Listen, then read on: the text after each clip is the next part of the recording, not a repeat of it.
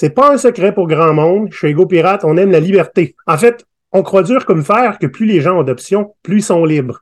Et de nos jours, une grande majorité de gens utilisent des outils informatiques, que ce soit pour le travail, le loisir ou simplement dans leur quotidien. Alors, pour creuser la question un peu plus, on fait appel à un pro sur le sujet, François Pelletier, expert en sciences de données et en outils de collaboration numérique.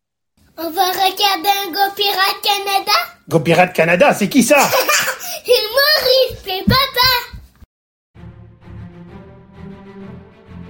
Olivier et François sont des pirates plus ou moins barbus qui partent à l'abordage des mythes concernant le logiciel libre. Parce qu'avoir des options, c'est bien, mais être adéquatement informé pour faire les bons choix, c'est mieux. Aujourd'hui, on passe les mythes sur le logiciel libre à la planche. Arrgh! Salut les pirates, j'espère que vous allez bien. Aujourd'hui, on reçoit un expert en logiciel libre, Monsieur François Pelletier. Comment ça va, François? Ça va super bien. Salut. Je suis super content de t'avoir parmi nous. Euh, tu tournes pas mal autour de nous autres depuis un moment. Tu es un membre de Go Pirate, mais j'aimerais ça, Yes. Oui. ceux qui ne te connaissent pas, d'où viens-tu? Où vas-tu? Que fais-tu? D'où ce que je viens, euh, je suis. euh, quand j'étais jeune, j'étais un matheux avant qu'on ait Mhm. des ordinateurs. Ça, c'est ma, ma passion en premier, c'était les maths, les sciences. Ouais. J'étais euh, les petits débrouillards, l'expo science. C'est arrivé l'informatique après. J'ai Ouais. fait ça aussi, les petits débrouillards. C'était incroyable. Oh Ouais, my god, c'est- qu'on en parle à un moment donné avec une bière. Yes, j'ai fait ça. Après ça, c'est ça, l'expo science. Euh, j'ai j'ai commencé à m'intéresser à l'informatique, je dirais, vers secondaire 3, là, tu sais, quand euh, l'ordi réussissait à booter avant la fin du cours. OK.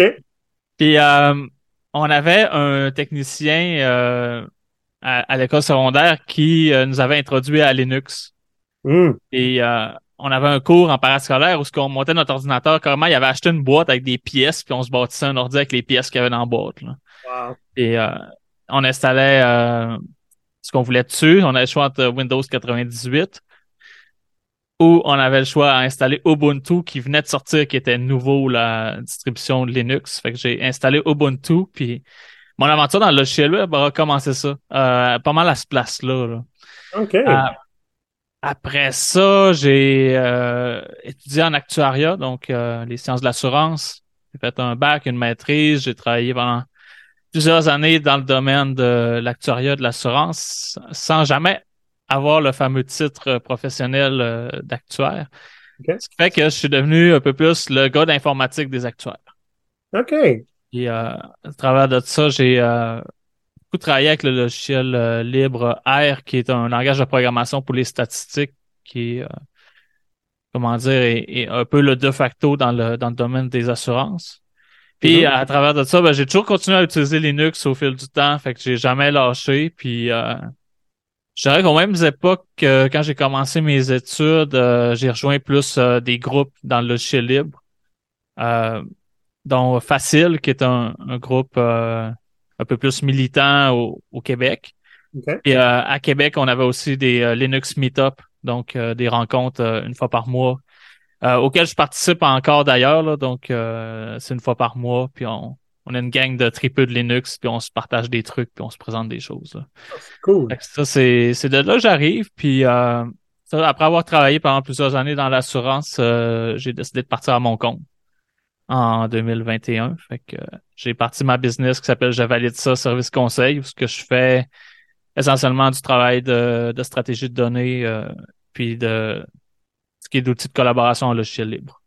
Ça, c'est mon, mon parcours, c'est ça. Puis sinon aussi, j'ai euh, occupé un emploi à, euh, à l'Université Laval euh, en recherche médicale. là. donc, euh, j'accompagne des étudiants avec euh, une plateforme technologique qu'on est en train de développer pour faire de l'imagerie médicale.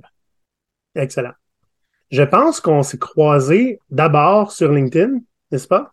Oui, je pense que c'est pas mal euh, là qu'on s'est croisés. Moi, je l'ai découvert quand vous faisiez vos vidéos en pirate sur LinkedIn, puis on est comme c'est qui ces deux-là? Voyons donc. On prendrait ça au sérieux. C'est ça. C'est drôle parce que c'est drôle parce que pour te présenter hein, dans, dans le plan, je, je suis retourné voir ton profil LinkedIn, puis j'ai trouvé ça drôle parce que dans ton euh, euh, euh, dans ta présentation, tu te qualifies de Grinch GPT hmm, et anticulture Silicon Valley. J'aimerais ça que tu nous parles de ça un petit peu. Oui, oui, oui. Euh, ben, le, le Grinch GPT, ça c'est vraiment comme une, une joke parce que c'est c'est mon ami Alexandra Martel qui euh, m'a m'a- m'a tra- m'a donné ce surnom-là parce que j'étais toujours un peu en train de, de contester l'espèce de hype qu'il y a autour de ChatGPT puis de dire, faites attention à quel genre de réponse ça donne, quel genre de réponse ça donne pas. Euh, ça, Ouais. ça, c'est tout le sujet de l'intelligence artificielle. euh, euh, c'est un beau jouet, mais ça, on peut pas faire non plus ce qu'on veut avec. Puis c'est mon, mon point de vue. Puis là, j'étais un peu le Grinch euh, des gens qui euh, utilisaient les AI, euh, surtout dans le monde du marketing, où que pour eux, c'est quasiment une révolution. Là, fait que Ouais. Grinch vient de là. Puis sinon, le anti-Silicon Valley euh, culture ou culte, ben c'est que dans le, le monde de la Silicon Valley, de la startup, il y a très la, la, la culture oui, de l'agilité à quelque part est née là, puis ça, c'est quelque chose qu'on aime, mais l'agilité vient aussi avec le fait de move fast and break things.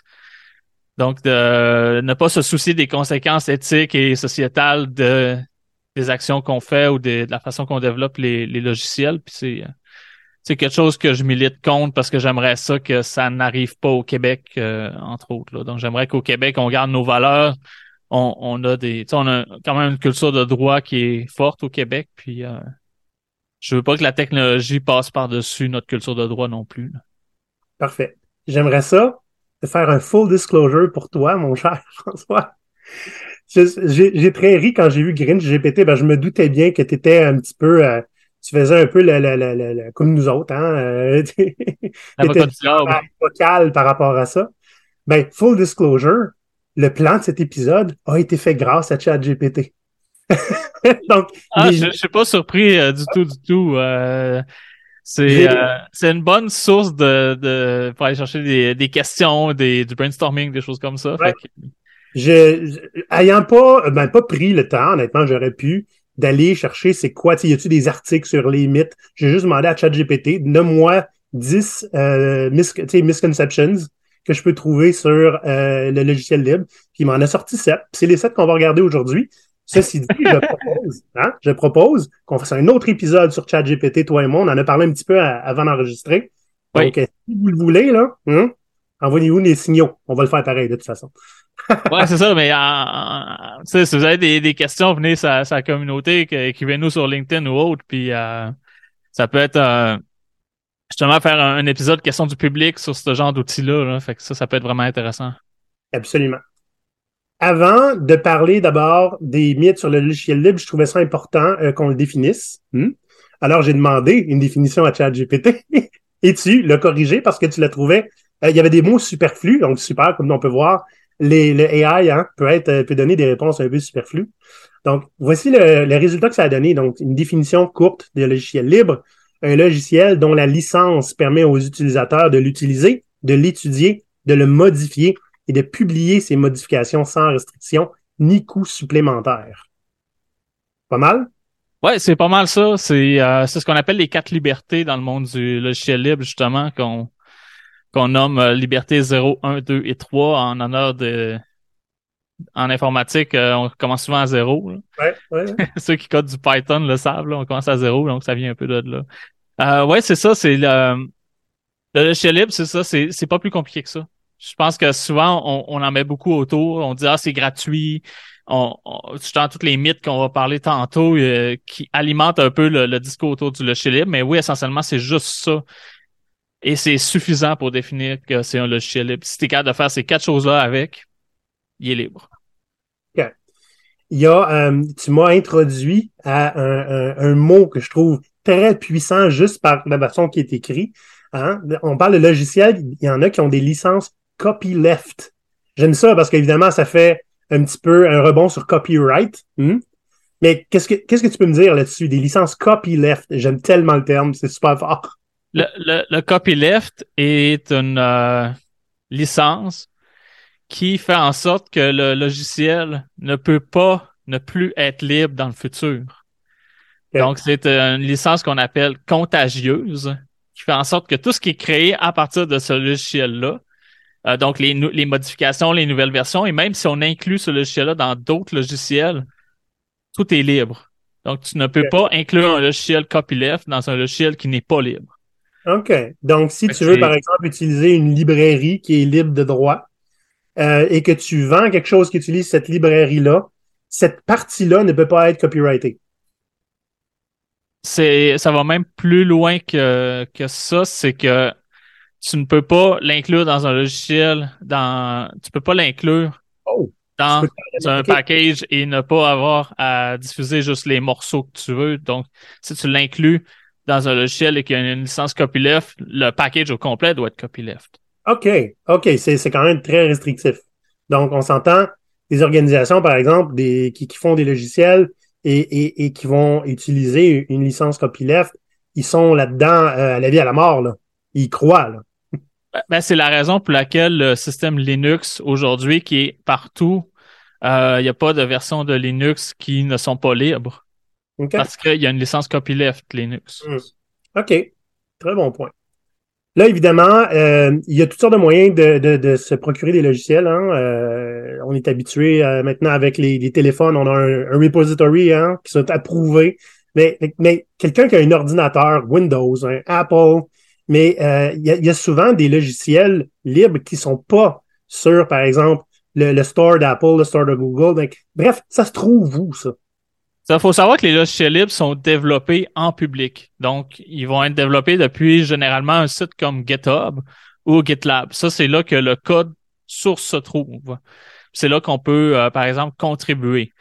Et euh, c'est un des endroits souvent aussi où il va y avoir des releases, donc des versions publiées à télécharger qu'on peut installer.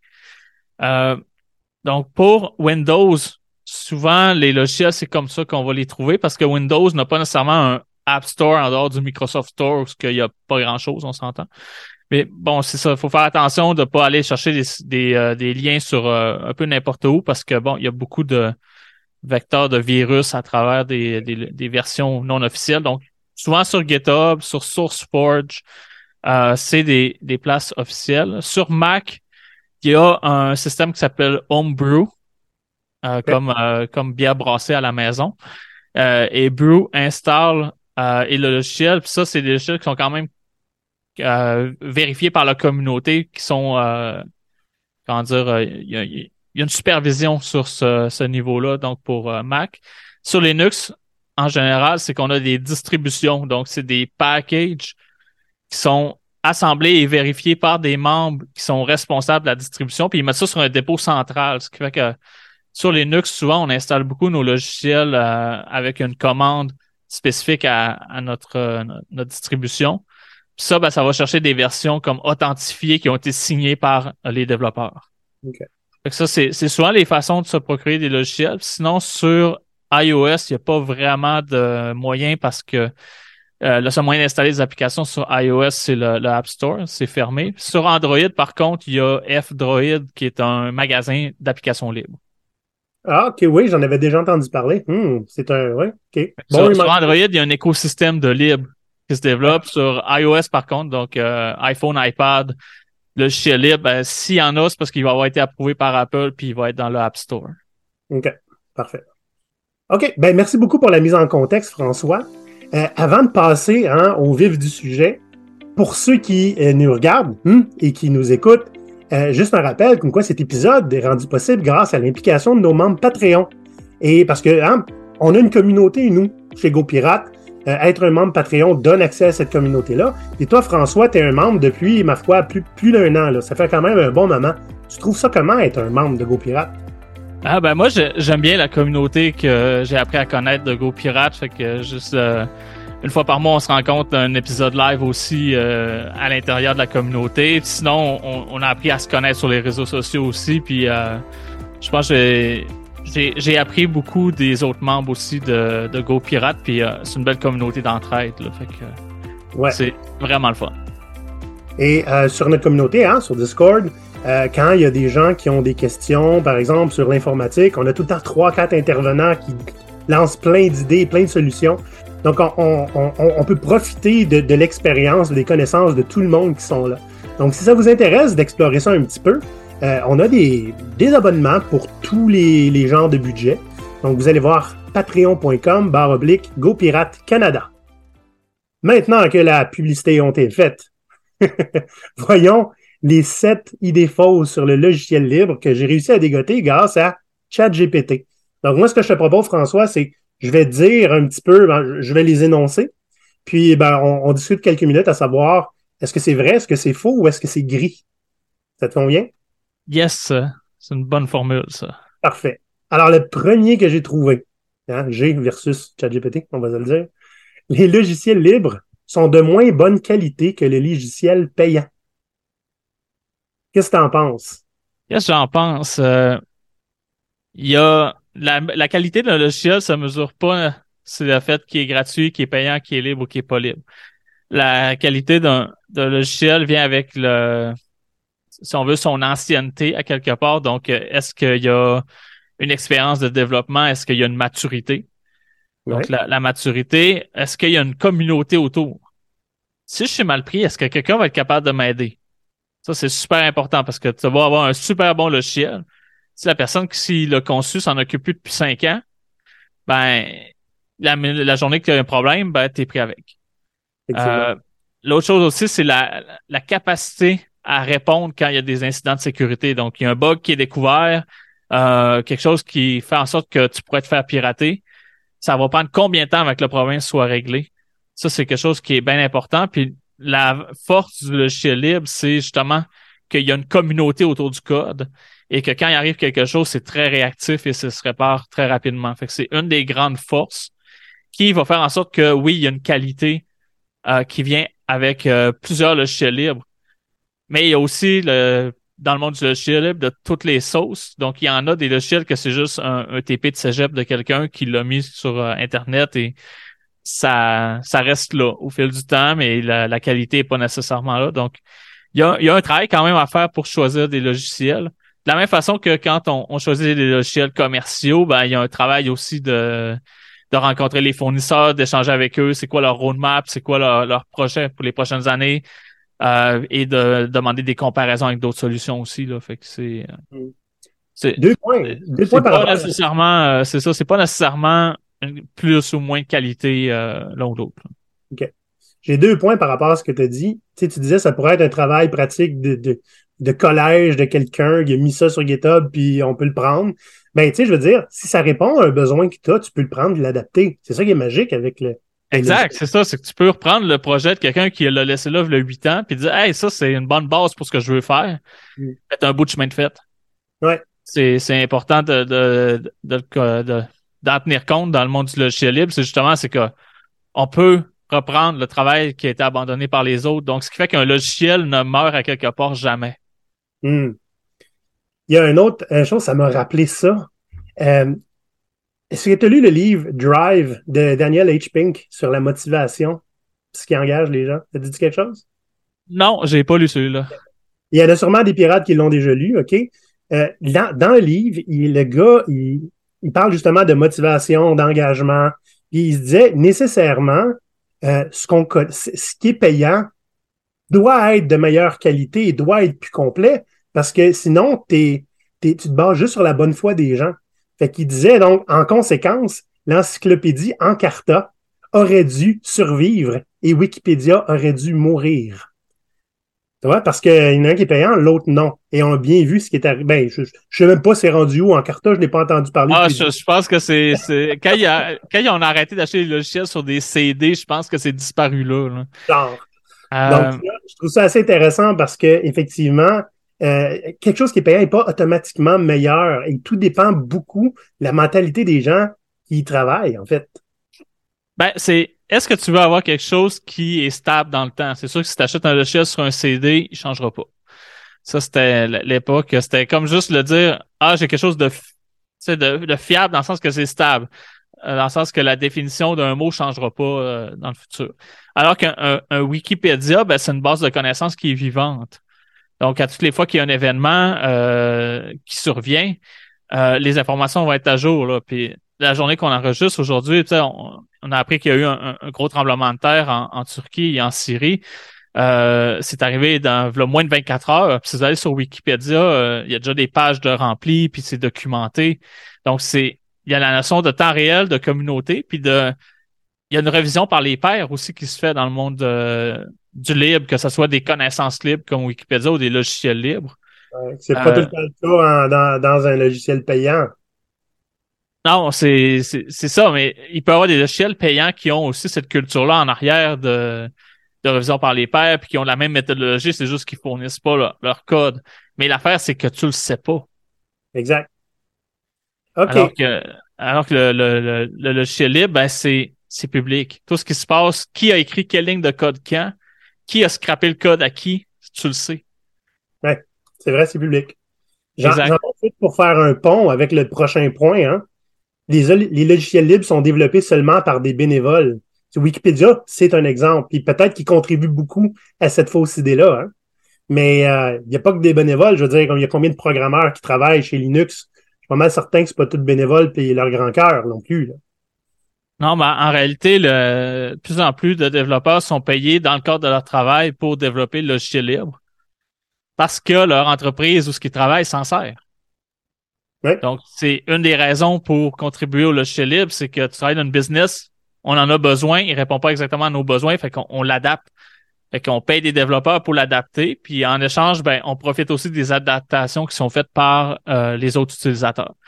Ça, c'est une chose. Puis deuxième chose, c'est qu'il y a des entreprises qui choisissent de libérer leur logiciel qu'ils ont développé à l'interne. Donc, le logiciel a été développé par des gens qui ont été payés pour le faire à l'interne. Puis à un moment donné, l'entreprise s'est dit, ce logiciel-là, on va en faire profiter à, à- à la communauté pour soit des, des raisons publicitaires, soit parce que ben, on veut vraiment le donner à la communauté, euh, soit parce que on veut profiter de, des développements de nos clients, puis ça va être plus facile de travailler en public comme ça. Euh, soit parce que on veut arrêter de former nos employés, puis c'est pas moins cher s'ils l'apprennent eux-mêmes à l'école avant de les embaucher. Ça, c'est une autre stratégie aussi qui est utilisée. Euh, c'est euh, ce qui fait en sorte que les grands logiciels qui ont beaucoup de contributeurs, ben, il y en a à travers le lot qui vont être payés, qui vont être des employés de grandes entreprises ou de petites aussi qui ont décidé de travailler en mode open source. Il y a des euh, une entreprise, entre autres, euh, qui s'appelle Posit maintenant, qui c'était RStudio avant, qui est le l'environnement de développement pour le langage R. Euh, cette entreprise-là, c'est une B Corp, donc c'est une euh, entreprise à, à vocation sociale. Mhm. Et cette, euh, cette entreprise-là, ben, leur produit principal, RStudio, est un logiciel libre dès le, dès le départ. Puis ben, autour de ça, ils fournissent des services, euh, des services conseils puis des, des modules payants. OK, super. C'est- des modèles d'affaires qui existent que le core de la business, c'est un logiciel libre. J'ai un autre. euh, J'en profite pour aller prendre quelque chose qu'on a déjà raconté dans un super vieil épisode. Quand on parlait de, de- des contrats. Euh, j'ai euh, j'ai connu quelqu'un, moi, qui était développeur à un endroit où je travaillais. Puis on travaillait justement avec un logiciel libre. Et lorsque c'était le temps de signer son contrat, hein, parce qu'il venait juste d'arriver, le gars, on l'avait embauché, il a dit Désolé, mais je peux pas signer certaines clauses. Euh, parce que euh, ça dit que tout ce que je produis appartient à l'entreprise. Mais on produit des affaires avec le logiciel libre. Donc, cette clause-là, je ne la signe pas. Euh, ça doit être quelque chose d'assez courant. tu sais. Tout ce que tu fais appartient à l'entreprise, mais là, c'est parce que, je veux dire, on contribue au logiciel libre, ça peut pas appartenir à l'entreprise. Qu'est-ce qu'on fait dans ce temps-là? Euh, c'est compliqué, puis ça prend des fois un avocat dans le dossier. Là. Que, Lui, il a ça, juste décidé de pas signer, puis les RH l'ont pas acheté avec ça. Ouais, mais c'est c'est quand même euh, faut faire attention parce que ça se peut que le contrat de l'entreprise ne soit pas légal en soi parce que justement il il casse les il est contre les licences des logiciels. Fait que ça c'est à, à faire attention. Euh, mais bon, je suis pas un expert en propriété intellectuelle puis je suis pas avocat, fait que ça prend un avocat pour répondre à cette question-là. Mais j'ai un exemple intéressant, une anecdote que je peux raconter, euh, qui est euh, il y a un logiciel qui s'appelle Airflow, qui est un logiciel euh, d'ingénierie de données, donc qui permet de transporter des données entre les systèmes pour faire des justement des modèles d'intelligence artificielle. Euh, mais ça, c'est plus la partie tuyauterie où ce qu'on prend les données des systèmes puis on les amène dans un entrepôt ou ailleurs. Donc euh, Airflow, son nom, il y a Air dedans, ça veut dire que ça vient de Airbnb. Mais le développeur de ce logiciel-là euh, n'était pas chez Airbnb, il était chez Facebook quand il l'a développé. C'est juste que euh, quand il a commencé à développer ça de site, il s'est dit ben moi j'aimerais le rendre euh, open source. Et euh, il a mis ça dans ses conditions pour son emploi. Si vous m'autorisez pas à rendre ce logiciel-là open source, libre, je m'en vais. Hmm. Comment Et- ça s'est passé? L'affaire, c'est qu'il est allé voir Airbnb. Il a dit, hey, ben, moi, j'aimerais travailler chez vous. J'ai développé ce logiciel-là que je crois qu'il pourrait vous être super utile. Mais ma condition, c'est que euh, je veux que ça soit un logiciel libre. Puis ils ont dit oui. Fait que, euh, il est allé chez Airbnb, puis ça se nomme maintenant Airflow. Et c'est un logiciel libre euh, de transfert de données qui a aidé même à faire connaître et à recruter des gens chez Airbnb à cause justement qui ont c'était un peu un stunt à l'époque de dire on a engagé quelqu'un pour mettre son logiciel dans la communauté. Ben ouais. Ça, ça l'a, justement, c'est que ça, ça peut être un- quelque chose qui joue sur la, la- les stratégies de ressources humaines aussi, de dire, OK, ben, on a des employés qui sont dédiés à contribuer à un logiciel libre qui est un bien commun. Ben, dans ta marque employeur, ça peut être une super bonne chose. OK. Parfait.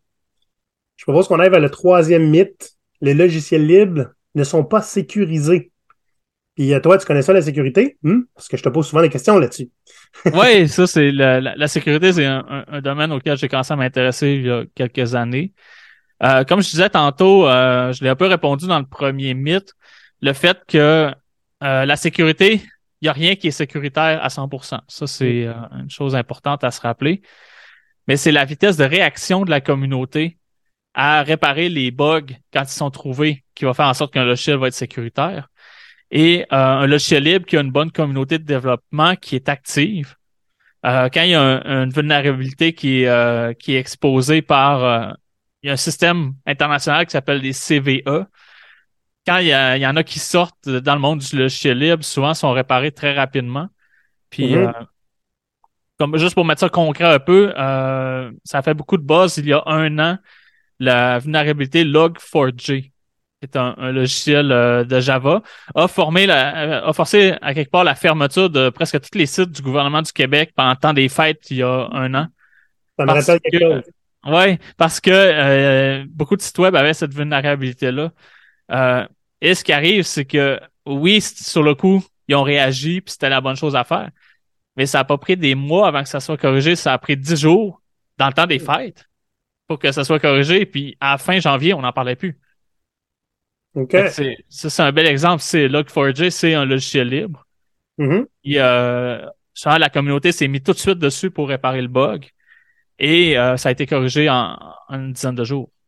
Fait que, Ok. tu sais, Est-ce que Log4j était sécuritaire? Bon, on savait peut-être pas, mais là, de voir, OK, il y a une équipe qui répare les bugs rapidement, ben, ça augmente la qualité, la sécurité du logiciel. OK. Ton, ton exemple répond à une partie du prochain mythe. Donc, le prochain mythe, les logiciels libres ne disposent pas d'une assistance technique ou de mise à jour régulière. Là, on l'a vu, hein, dans ton exemple, il y avait besoin d'une mise à jour et ils l'ont eu rapidement. Maintenant, on pense, on parle d'assistance technique. Hein. J'ai de la misère. Ben là, euh, souvent, quand on prend le logiciel libre, n'y a pas de support. Comme on dit, ça vient pas avec une ligne à 800. C'est bon, OK. Ça, c'est euh, c'est quelque chose qui est important de comprendre que le support se fait pas de la même façon que quand tu achètes un logiciel euh, et qu'il y a un numéro de support que tu peux appeler. Le support dans le logiciel libre vient justement sur les communautés. Donc, j'ai parlé tantôt de GitHub et GitLab. Il y a un endroit sur ces sites-là où ce que tu, euh, tu présentes tes bugs, tes, tes problèmes. Et, et, le, et avant de le faire, justement, ils vont dire, ben, va regarder s'il n'y a pas déjà quelqu'un d'autre qui est là, puis si oui, ben, va le liker. C'est plus il y a de likes, plus ça veut dire qu'il y a des gens ce bug-là, plus il va être priorisé dans le, le développement. Fait que l'aide se fait de cette façon-là. Puis souvent aussi, euh, de plus en plus, les logiciels vont avoir des forums ou même des, des canaux Discord où ce que tu peux aller demander de l'aide. À l'époque, c'était IRC, mais maintenant, les gens sont moins sur IRC. Discord a pris la place de, de IRC pas mal. Là. Nous rajeunis pas avec ton IRC, man. Mais, bon. mais oui, c'est le genre de, de support qu'il y a. Il y a un support. Puis souvent, ben, ce qui est le fun, c'est que tu parles directement aux gens qui développent le logiciel, donc tu n'as pas un- une interface entre les deux de dire quelqu'un au téléphone qui va ouvrir un ticket qui va Mhm. l'envoyer à quelqu'un. Ouais, OK. Euh, ça, c'est euh, c'est souvent ça dans le logiciel euh, propriétaire. Tu, tu vas appeler, ils vont te prendre en note, puis tu vas avoir des nouvelles à un moment donné. Ouais, Fait eux, ben, c'est dans c'est public. Tu trouves un bug, c'est public. Fait que comme tu le vois quand il, euh, y a des gens qui travaillent dessus, ou tu vois que ça fait longtemps, Hey, ça fait huit mois j'ai ouvert ça, as-tu des nouvelles? Hmm. Ils vont te dire Ouais, ben, tu sais, il y a tel, tel autre bug qu'il faut corriger avant.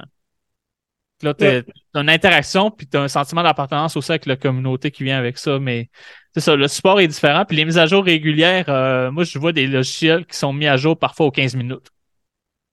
Quand même. Il y a une correction, elle est mise en ligne, puis c'est c'est euh, instantané.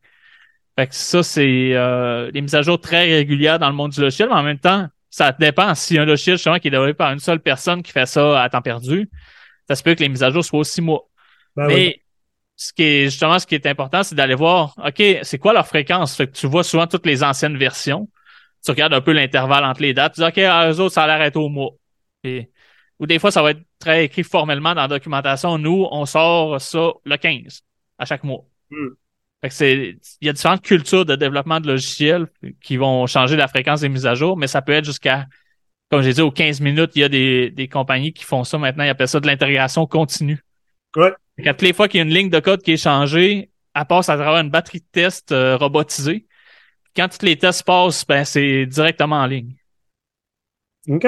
Donc, c'est, peut-être une question de, de, de- culture d'entreprise beaucoup plus que du fait que ton logiciel est libre ou pas.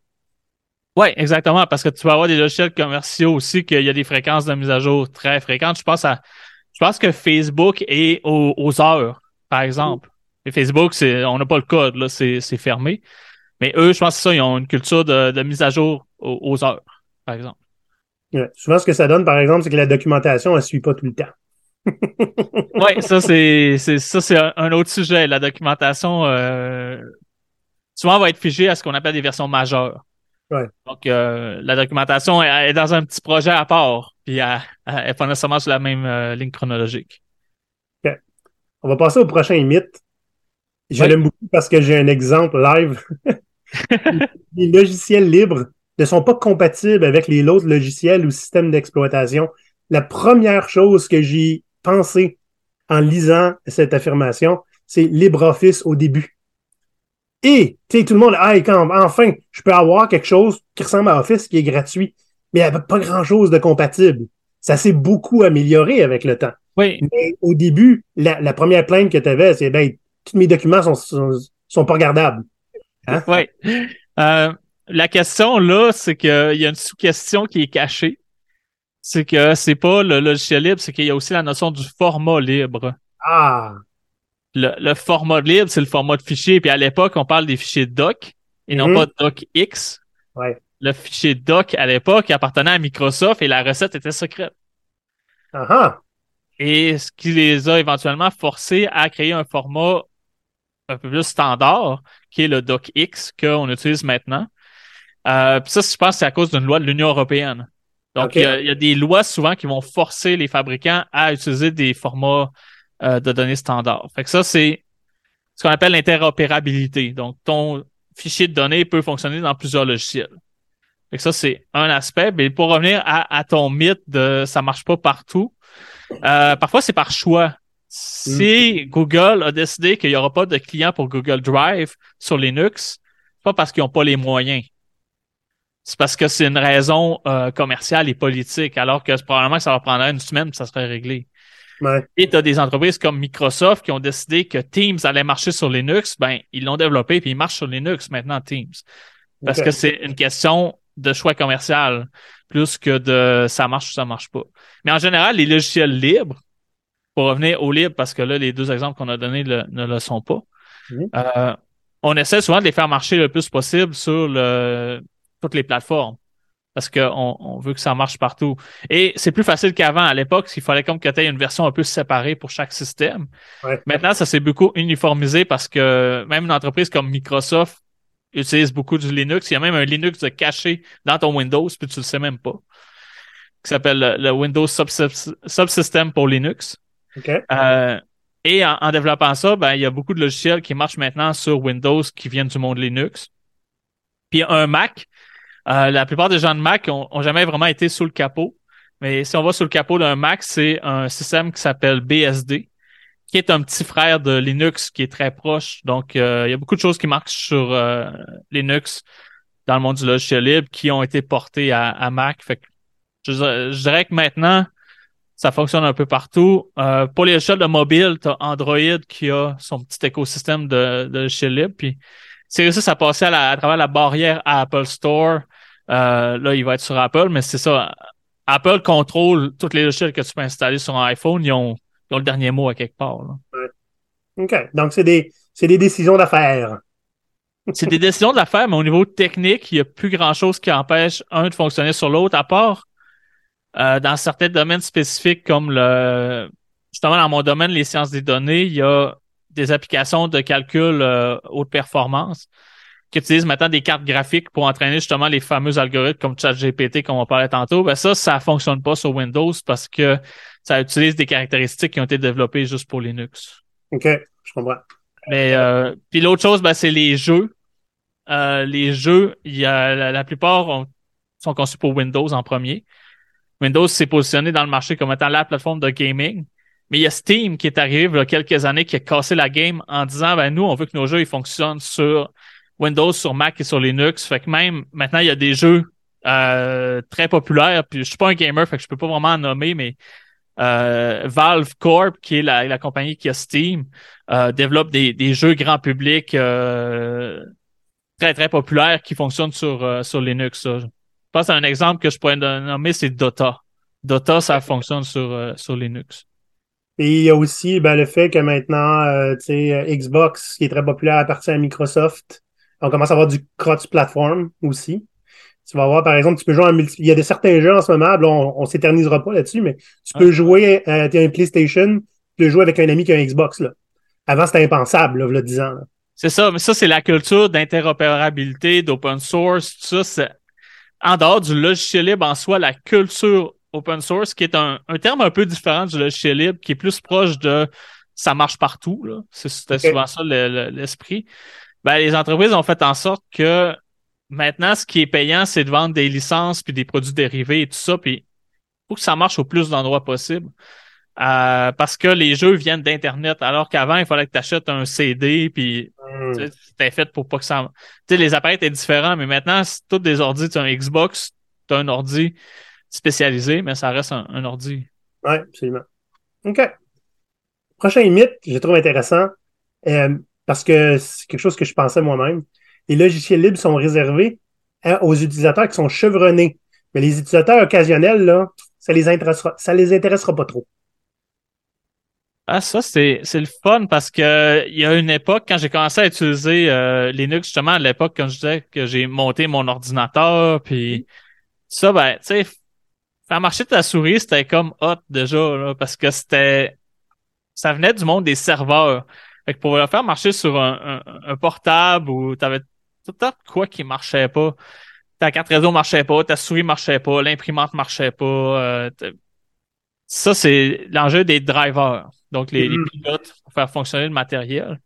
Euh, ça s'est standardisé avec l'arrivée euh, de Apple, qui est vraiment devenu populaire avec les Mac, avec les téléphones aussi. Donc, les appareils euh, se sont standardisés pour être euh, plug and play. Donc, pour que quand tu branches un truc USB que tu as acheté, ben que tu pas à installer avec un CD des affaires, puis ça marche du premier coup. Fait que le fait que ça marche du premier coup, c'est qu'ils ont normalisé entre les fournisseurs. Puis vu que c'était normalisé, ben, c'était plus facile de l'amener sur euh, des logiciels libres comme euh, des systèmes Linux. là. Fait que ça, c'était, c'était le frein qu'il y avait à l'époque de fallait que tu sois un expert pour réussir à le faire marcher, mais une fois qu'il marchait, c'était correct. Euh, Ouais. maintenant, tout le monde, puis je dis vraiment tout le monde, peut s'installer un Ubuntu qui est un système Linux user-friendly et va être capable de faire 95% de son travail. Je confirme, euh, la première fois que j'ai, euh, je me suis installé un Linux, c'était Kubuntu. Puis Oui. euh, ça marchait super bien jusqu'à temps que quelque chose ne marche pas. Là, j'en ai arraché un petit peu. Il a fallu que je me débrouille, que j'aille voir en ligne. Puis effectivement, toute la culture que tu me disais tantôt, là, tu sais, OK, euh, c'est normal, ça va être réparé un jour. Là, on n'est pas là, mais voici toujours un moyen de contourner le problème. Et je m'en étais sorti. Puis je j'étais pas un féru de la programmation, là, tu sais, j'étais un développeur front-end à l'époque, là. Fait que, ce qui était en arrière, là, mais aujourd'hui, j'installe un Ubuntu à mon père, puis il s'en sort, là. Ouais, c'est ça. Même moi, euh, ma- mes parents, je leur ai acheté un, un portable, puis je l'avais installé, euh, tu sais, rouvert la boîte, j'ai installé Linux, j'ai refermé la boîte, là. Ouais, C'était pour un cadeau de Noël, là. ouais, ouais.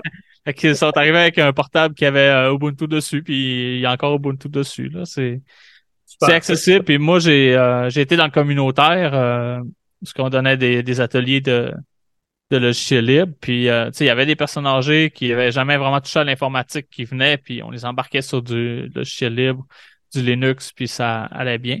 Mm. Et justement, comme j'ai dit tantôt, vu que les logiciels fonctionnent de plus en plus sur toutes les plateformes, ben le fait que t'as pas besoin d'un Linux pour faire du libre, c'est c'est comme l'ultime, à quelque part, c'est comme l'objectif d'être dans le monde du libre, c'est de travailler avec Linux, mais tu peux quasiment tout faire sur Windows et Mac maintenant. Fait Ben oui.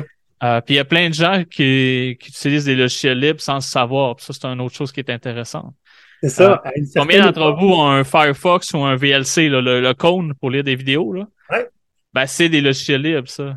Exactement. V'là, v'là plusieurs années, si tu parlais de SourceForge tantôt. Oui. Mhm. Plusieurs années, je veux dire, j'étais en appartement puis je finissais mon cégep, là. OK? V'là, v'là plusieurs années, il fallait que tu fasses un effort volontaire pour trouver, du open source ou du libre qui était de qualité. Il, il fallait que tu le cherches pour le trouver. Aujourd'hui, il y a beaucoup de logiciels libres qu'on a puis on ne sait pas qu'ils sont libres. Ça a vraiment- Exactement. Puis le- le- le- l'exemple que je voudrais dire, c'est que les gens ne savent pas nécessairement, mais Android, c'est libre. C'est vrai. C'est juste que Google ont rajouté leur bébelle par-dessus. Ouais. Et Android, c'est un projet que Google a acheté. Puis il y avait une licence libre. Donc, ils l'ont gardé libre. Il y avait comme pas le choix à cause des licences du copyleft, comme j'ai parlé tantôt. Fait que, dans le fond du système, c'est libre. Par-dessus, non. Ils ont racheté leur couche, mais c'est ça. Fait que le, le Android est basé sur du logiciel libre. La plupart de nos voitures roulent avec des logiciels libres. Intéressant. Il y, a, il y a des centaines de millions de lignes de code dans un, un ordinateur de centrale de voiture. Puis, euh, ben, les fabricants, eux, ce qui les intéresse, c'est pas de développer des logiciels, c'est de faire des autos. Fait que ça a été standardisé. Il y a un consortium européen où ce que tu as Volkswagen, tu as Audi, tu as BMW et, autres fabricants européens qui sont mis ensemble, se sont dit, on ça une plateforme commune Hmm. pour, euh, pour nos autos. Puis on, ça a été développé en, en logiciel libre.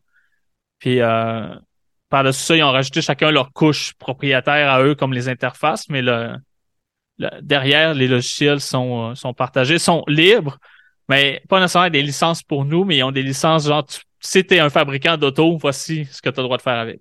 OK. Parce qu'il y a des, il y a des- ils, se le partagent entre eux. OK. Je savais que euh, la majorité de, de- de- du système de l'automobile de nos jours est, est du code. Euh, mais euh, ça, ça me fascine toujours encore de voir aujourd'hui des vidéos, quelqu'un capable de pirater, pirater un- un auto qui est juste à distance là, de lui. Là. Euh, à un moment donné, peut-être qu'on en reparlera. Ah ben là, on, on tombe dans la cybersécurité solide. Ah, ouais, c'est ça. Là, je pourrais, être- je pourrais être, euh, on pourrait s'inviter d'autres mondes aussi qui sont experts Ouais. là-dedans. Ouais, super. Et il reste deux mythes à débunker. Hein? Un des plus gros, là, celui que je veux dire là, là, tous les logiciels libres sont gratuits. Hein? Parce que c'est des hippies qui font ça. Euh, tous les logiciels libres sont gratuits? Non. Euh, la, dans les quatre conditions qu'on a données tantôt au départ, Ouais. il y a absolument rien qui disait que tu pouvais pas le vendre. Mhm. Fait que euh, le logiciel libre, même au départ, quand il a été créé dans les années 80, euh, ben, le moyen de distribution de des logiciels à l'époque, c'était des disquettes. Ben, il fallait que tu payes la disquette, puis il fallait que tu payes la- les frais de poste, il fallait que tu payes la- le serveur pour enregistrer les disquettes. Fait qu'il y avait un coût, là. Tu voulais acheter un, un logiciel libre, ben, il y avait un coût, ça coûtait, disons, 20 dollars, puis tu avais le shipping puis les disquettes, là. Ouais. Après ça, ben, ça a été distribué par CD. Même chose, il y avait des frais. Fait que le, le logiciel libre, dès le départ, était vendu à cause du moyen de distribution. Il y avait pas Internet n'existait pas encore. Ben, Internet existait, mais c'était un truc militaire. euh, Ouais. C'était pas grand public. Là. Ah ouais, je comprends. Fait que ça, c'est c'est une chose im- importante, c'est que c'est pas nécessairement gratuit. Euh, par contre, tu vas toujours avoir le code source gratuitement. Hmm. Mais ça se peut que tu aies à travailler fort pour en bâtir un logiciel utilisable. Ouais. Comme c'est le cas justement d'Android que je parlais tantôt, le code source d'Android est disponible, mais de le rebâtir pour ton modèle spécifique de téléphone, c'est un challenge en soi. là. Puis j'imagine qu'il y a plein d'autres choses au travers. Dans le fond, on paye pas pour le, le code ou le logiciel, mais peut-être qu'on paye, entre autres, tu sais, si j'imagine que tu peux avoir un logiciel qui est, qui est libre, mais euh, il te charge peut-être une licence pas trop chère pour pouvoir avoir le, le- le support technique, par exemple, derrière. Exact. Euh, ça, c'est le modèle d'affaires de, de Red Hat qui a été acheté par IBM pour 20 milliards de dollars, qui est une compagnie qui fait juste du logiciel libre. Donc, IBM a acheté une compagnie que tout son code est sur Internet pour 20 milliards. Hein? fait que c'est pas gratuit, hein? C'est ça. et, et Red Hat, euh, c'est une compagnie qui est rentable. Donc, Ouais. IBM, qui avait des soucis financiers, a acheté une compagnie très rentable pour l'intégrer à son, son offre. Et eux, leur, le plus gros euh, fournisseur de logiciels cloud en ce moment, euh, en termes de marge bénéficiaire, c'est IBM par, euh, en proportion de leur taille. C'est pas les plus gros, mais leur, leur pourcentage de bénéfices est dans les plus élevés parce que ils vendent des licences de logiciels libres euh, de Red Hat, qui, entre autres qui est le système Red Hat que tu faut que tu payes pour avoir la licence. Mais si tu veux avoir un Red Hat pas de support, ben le code est sur Internet, puis il y a des distributions qui sont compilées par des bénévoles qui reprennent le code de Red Hat puis qui en font un identique à part le logo. Hmm. OK, ouais. Et tu peux payer, puis quand tu payes, ben, tu as accès au support de une ligne 800, comme je disais tantôt, tu as du support, puis tu as les mises à jour avant les autres, etc. là. Donc, euh, tu as, un modèle d'affaires qui se fait avec euh, des logiciels libres euh, payants. Bon. que, non, c'est pas gratuit, c'est pas nécessairement gratuit. Puis ça, c'est important de le dire. Je pense Ouais. que tu avais, quelque chose que tu voulais raconter là-dessus. Oui, oui, oui, oui, oui, écoute, parce que je suis allé vers toi, hein, là, quelques semaines, en te disant, écoute, me- j'aimerais savoir plus d'informations sur les, euh, euh, les, gestionnaires de, mots de passe, hein, parce que there's so much I can hold in my head, j'en ai tellement de mots de passe, à un moment donné, là, je retiens plus, puis je suis tanné de changer de mot de passe, hein, fait que je me suis dit, je vais prendre un gestionnaire pour avoir juste un mot de passe à penser. Et en fouillant, je me suis rendu compte que je tassais automatiquement tous ceux qui me chargeaient, hein, tous ceux qui étaient propriétaires, là, Bon, ils veulent me charger 30 pièces par année. Non, je ne le veux pas. Non.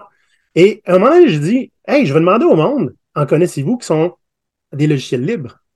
Et j'en ai trouvé un, celui que j'ai sélectionné, qui s'appelle Bitwarden. Lui, c'est gratuit. Fait que je peux gérer tous mes logiciels gratuitement.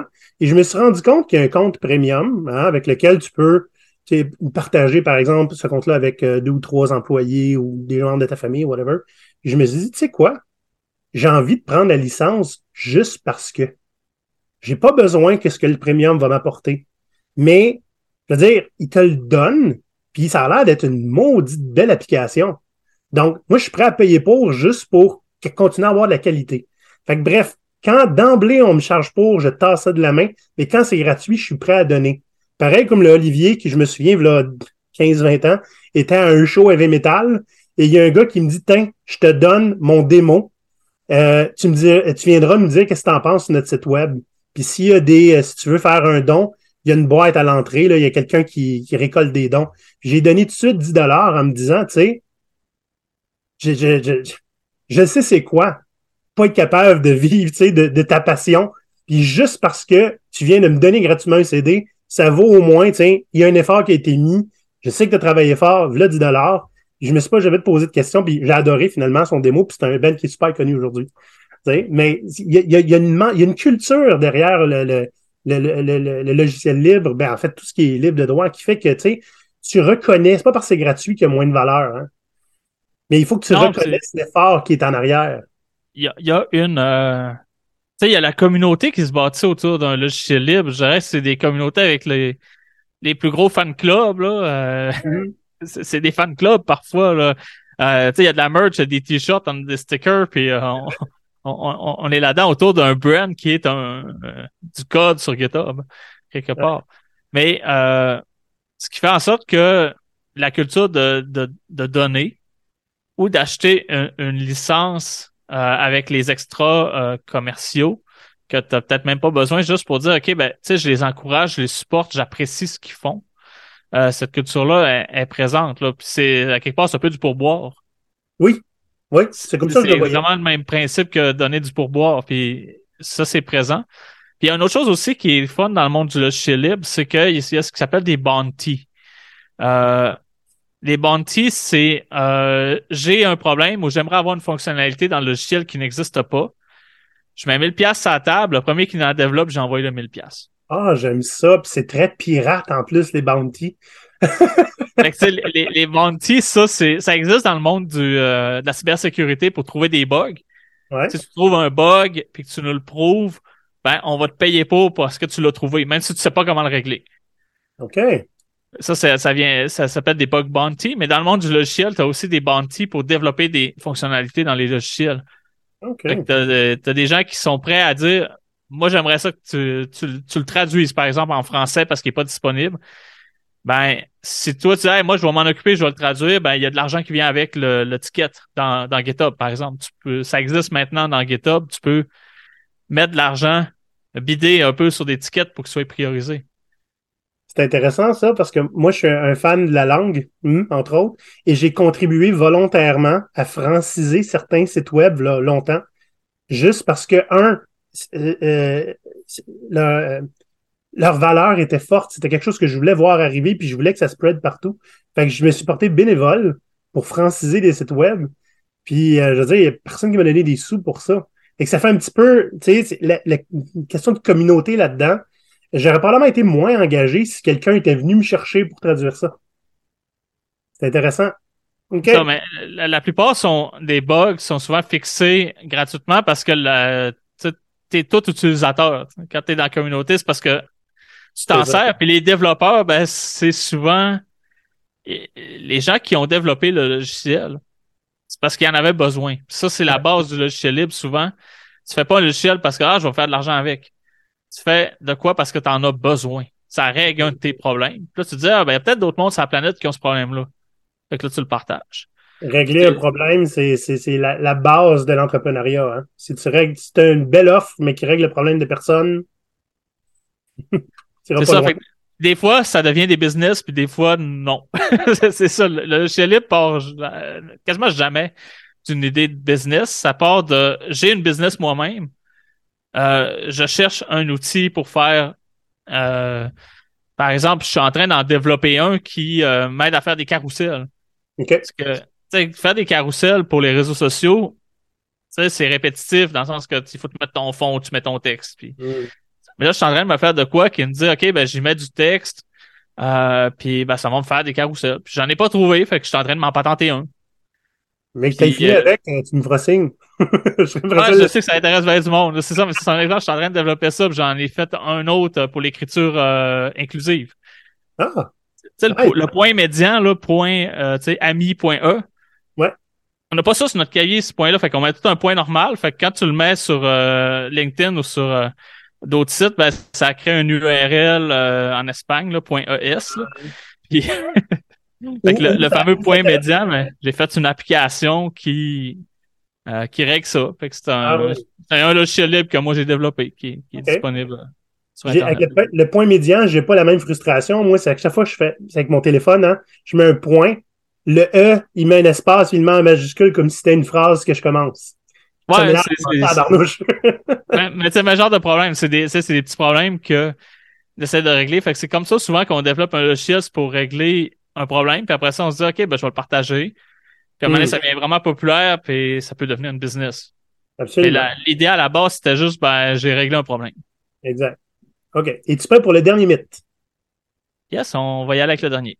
Les logiciels libres ne peuvent pas être utilisés pour les entreprises ou les OBNL, hein, les organismes à but non lucratif. Bon. Je débanque tout de suite. Je suis un OBNL, j'en utilise.